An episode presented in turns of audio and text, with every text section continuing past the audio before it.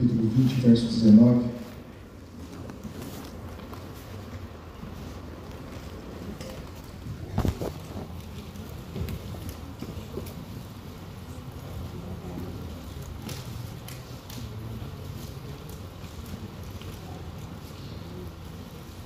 João, capítulo 20, verso 19.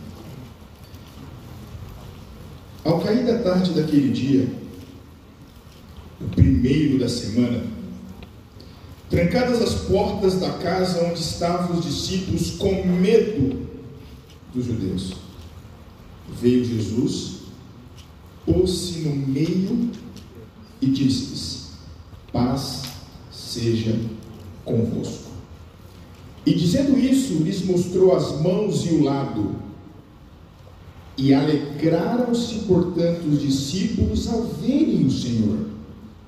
E disse-lhes, pois, Jesus outra vez: Paz seja convosco. Assim como o Pai me enviou, eu também vos envio. E havendo dito isso, soprou sobre eles e disse-lhes: Recebei o Espírito Santo. É domingo da ressurreição, primeiro dia da semana. Os discípulos estão reunidos a portas fechadas, trancadas, com medo. Diante deles um futuro cheio de incerteza. Afinal de contas, o mestre estava morto. E de repente, Jesus entra na sala e se apresenta no meio deles. E ninguém abriu a porta. Mas Jesus entrou e se juntou a eles. Isso nos ensina algo interessante sobre o corpo da ressurreição, porque nós pensamos que nós chamamos de realidade, isso aqui, nós achamos que isso é uma realidade concreta e que a realidade da ressurreição ela é ela é rarefeita. Isso aqui é denso, e a ressurreição ela é rarefeita. E Jesus atravessou a parede porque ele tinha um corpo fantasmagólico. Não é assim que a tradição popular ensina? Aí ele atravessou a porta porque ele era um fantasma e tinha acabado de ressuscitar. Mas é exatamente o contrário. Isso que nós chamamos de realidade, nas palavras de Tiago, capítulo 4, verso 14, vocês são como névoa, vento, fumaça. Aparece e logo se dissipa. Cristo atravessou a parede porque ele era a realidade sólida, concreta, densa. E ao atravessar aquela parede, é como se ele tivesse atravessando uma cortina de fumaça, de névoa. E ele se apresenta ali, o Cristo ressurreto. E todo aquele que se encontra com Cristo ressurreto, encontra também uma razão para viver. O Cristo ressurreto é também o Deus da missão. E Jesus, ele está ali, no meio daqueles homens, para realizar, não estranhe, para realizar o parto da igreja. Naquele momento, a igreja nasce. Eu não sei aqui os pais, se vocês tiveram o privilégio de testemunhar o parto dos seus filhos. Eu não tive. Eu achei que, eu achava que eu iria dar muito trabalho e que iria mais atrapalhar do que ajudar. E não assisti o parto de nenhuma das minhas duas filhas, mas me arrependo. Eu deveria ter encarado o meu medo. Mas você vai agora, nesse exato momento, testemunhar o nascimento da igreja, o parto da igreja. E Jesus, naquele momento, ele apresenta as credenciais que dão a ele autoridade de fazer a igreja nascer. Não pense vocês que Jesus ele mostrou as mãos e o lado simplesmente para comprovar que era Jesus. Também. Mas ao mostrar as suas mãos, o que, que ele tinha nas mãos? As marcas. Ao mostrar o lado, o que, que ele tinha no lado? As marcas ele estava mostrando a sua autoridade para fazer o parto da igreja, para fazer a igreja nascer. Era a autoridade sobre a qual ele se revestia para poder dizer o que naquele momento ele diria. E se tem uma verdade que o diabo treme é a verdade daquilo que Jesus disse no nascimento da igreja. Se tem algo que Jesus não quer, que o seu povo, que o diabo não quer, que o povo de Deus compreenda, entenda e tenha convicção, é essa verdade que estará nesse momento diante dos seus olhos. A igreja nasce. E o que, que você precisa para uma igreja nascer? Se você quer entender a natureza de um objeto, basta você olhar para a sua origem. Se você quer entender a natureza da igreja, basta você contemplar a origem dela. E é exatamente isso que estamos contemplando aqui. A origem da igreja. E o que, que se precisa para ter uma igreja? Quais são os ingredientes para ter ou para ser igreja. Eu não sei vocês. Eu gosto muito de cozinhar. Quem aqui gosta de cozinhar? Você gosta de cozinhar? Gosta mesmo? Eu não. Gosto muito de cozinhar. Mas assim, eu sou muito sistemático. Para cozinhar, eu preciso de receita. Ingrediente o passo a passo. Bem diferente da minha esposa até por temperamento, ela, ela é do improviso. Então, se pede quatro ovos, ela pergunta, por que, que não pode seis? Se tem um ingrediente que em casa falta, ela substitui. Se eu percebo que não tem ingrediente, eu não faço. Eu preciso saber do que eu preciso. E eu sigo a risca. É temperamento, é a minha natureza é essa. E se eu perguntasse para vocês qual é o ingrediente, qual é a receita para ser igreja, basta você olhar para a origem dela. O que, que nós temos aqui? Uma sala qualquer. Você tem um bocado de discípulos numerosos.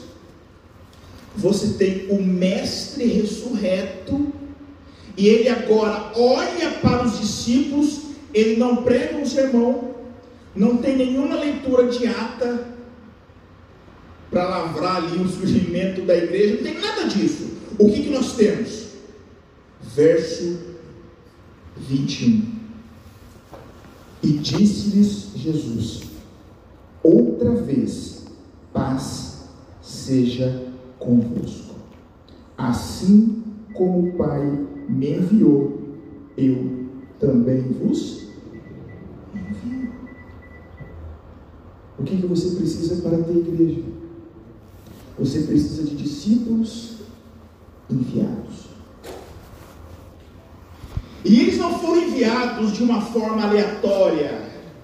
Eles não foram enviados de qualquer maneira.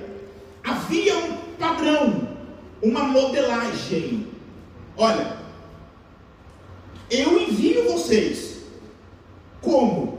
Assim como o Pai me enviou. Você quer entender por que você é enviado, para quem você é enviado e como você é enviado? Basta você olhar para Jesus. Porque nós somos a extensão da missão de Cristo. Que efeito. Jesus ele foi enviado pelo Pai.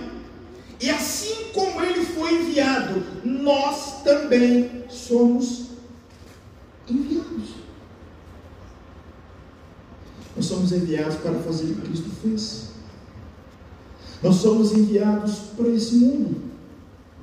O discípulo, ele não é retirado do mundo. Muito pelo contrário, ele é inserido no mundo. Não peço que os tire do mundo, mas que os livre do mal.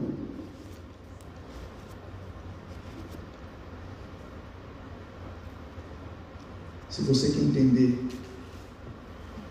para que você é enviado, olha para o padrão. Cristo é o padrão.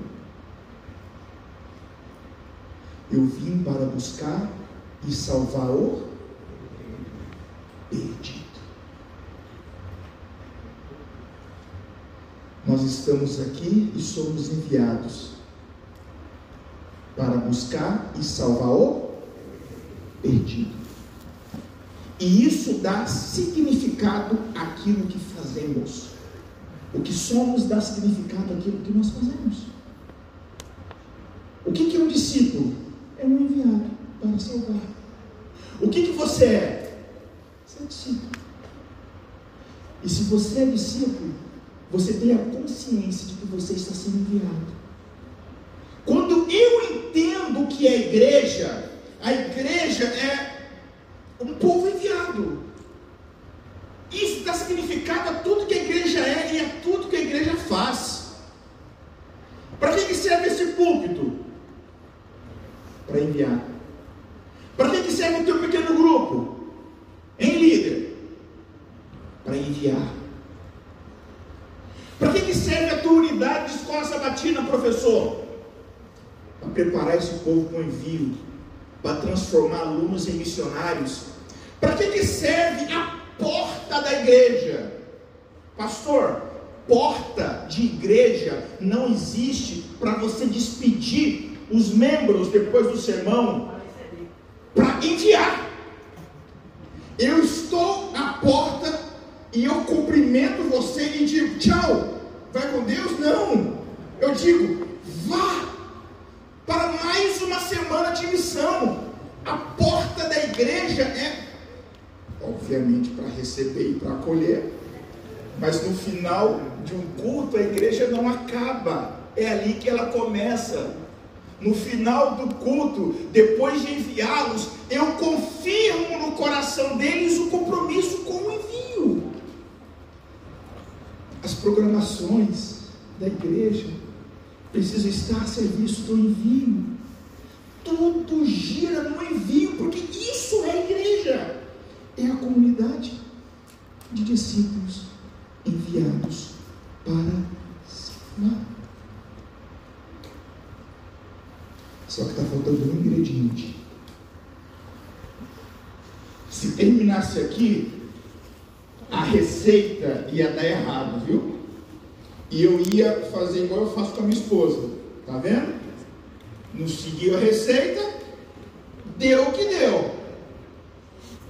Igreja, a receita para uma igreja é discípulo, mestre ressurreto, a ordem do envio e falta o que?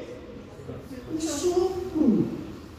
Porque Jesus soprou sobre eles e disse: Recebei o Espírito, você não está sendo enviado sozinho. Espírito é enviado em você. É o Espírito que te dá poder e que te capacita. Eu não sei vocês, mas não dá um medinho saber que eu sou enviado? Não dá um medinho saber que Jesus está me enviando para o mundo? Mas você não precisa ser tomado por esse medo, porque o Espírito Santo está em vós. Ele te capacita, ele te dá poder, Ele te faz lembrar dos ensinos do Mestre. Ele vai te dar condições de sair de situações embaraçosas. Sabe aquela pergunta que te leva a testemunhar da tua fé e que você tem tanto medo de não ter a resposta? O Espírito Santo está em você. Sabe aquela pessoa que você pensa como vai ser? Como vai ser? O Espírito Santo está em nós. Agora, para quem?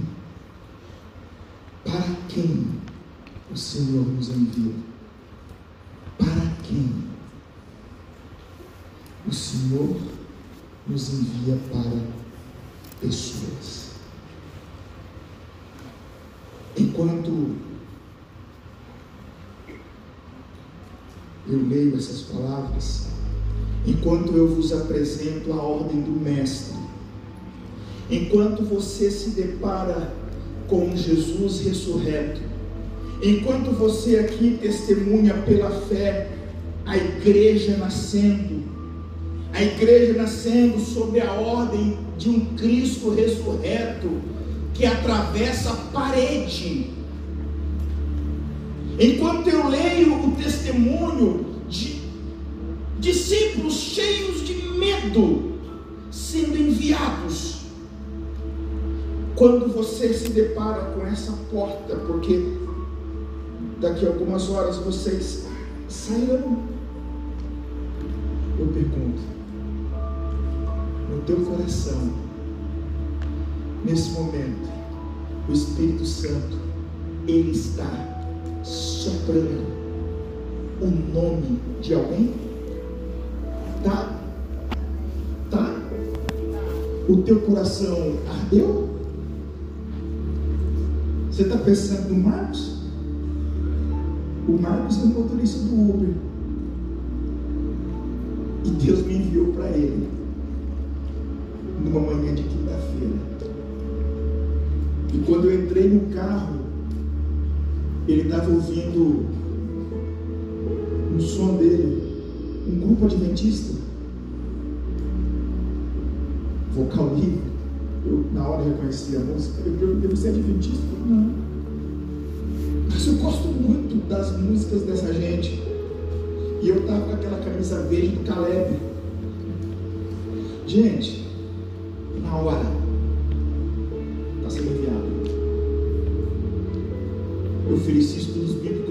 ele disse assim: Olha, João Marcos, toca. E eu quero estudar sobre profecia. Só que tem um problema. Eu só posso domingo. Ou sábado. Eu disse para ele, Marcos, eu viajo na maioria dos sábados domingos. Pastor, só tem um jeito. Todo dia eu chego em casa meia-noite. Pode ser? O que, que vocês acham que eu respondi?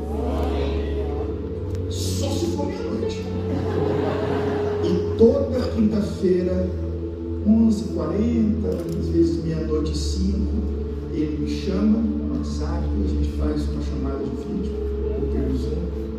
E há quatro meses nós estamos estudando a Bíblia. Quando eu ouço essa pergunta, para quem o Senhor te envia, Pastor João Marcelo? Ele me envia para Úrsula. É professor, foi professor na faculdade da minha esposa. Minha esposa se formou em psicologia. Ela coordena o serviço de estágio e atendimento dos psicólogos na comunidade. A minha esposa contratou ela, hoje minha esposa é psicóloga da educação adventista do Distrito Federal, e a minha esposa contratou ela para atender alunos nessas questões vocacionais. E a minha esposa disse: Meu bem, eu vou oferecer estudo bíblico para ela, cheia de medo. Ah, como é que vai ser? Elas rodaram as oito escolas do DF. E a última escola era em Planaltina, então tem uma viagemzinha. E na volta, eu orando, minha esposa ofereceu. E ela acertou. Amém. Ele está nos enviando para isso. Eu pergunto: para quem o Senhor está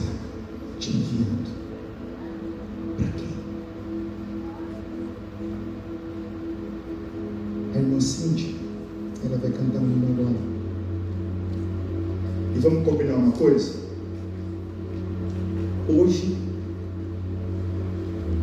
eu não vou orar por vocês. Hoje, nós vamos orar por aqueles para quem estamos sendo enviados. Pode ser? Pode ser? Deixa eu perguntar. Vai precisar de muito Espírito Santo para poder converter essa pessoa? Sim. O caso assim, tem caso perdido aqui, gente? Agora, humanamente falando, a pessoa para quem você está sendo enviado é, como diz aí, é osso, é pedra. Adelino.